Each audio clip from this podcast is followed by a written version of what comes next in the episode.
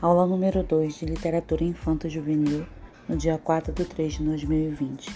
Iniciou com boas-vindas da professora e com a seguinte pergunta: E o carnaval? Como poderia ir para a sala de aula? Logo após este momento de conversa, é, foi apresentado o livro Memórias Literárias e, para trazer um pouco do seu depoimento, o professor Guilherme. Logo após a apresentação, Houve uma mediação de leitura através de dois textos, O Gambá que não sabia sorrir e Pinóquio às avessas.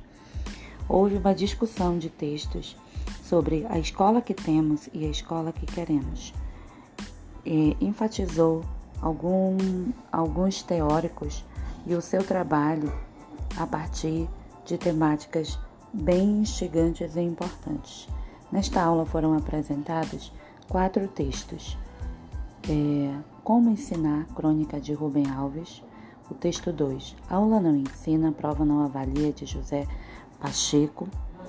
E o professor não ensina aquilo que diz, transmite aquilo que é, também de José Pacheco. Enfatizou também sobre o texto é, que dá início à disciplina Era uma vez e ainda é literatura infanto-juvenil o livro-texto que será usado em salas de aula, fazendo uma introdução à literatura, de onde vem eh, a literatura infanto-juvenil. Iniciou através da oralidade, numa conversa do fazer nada.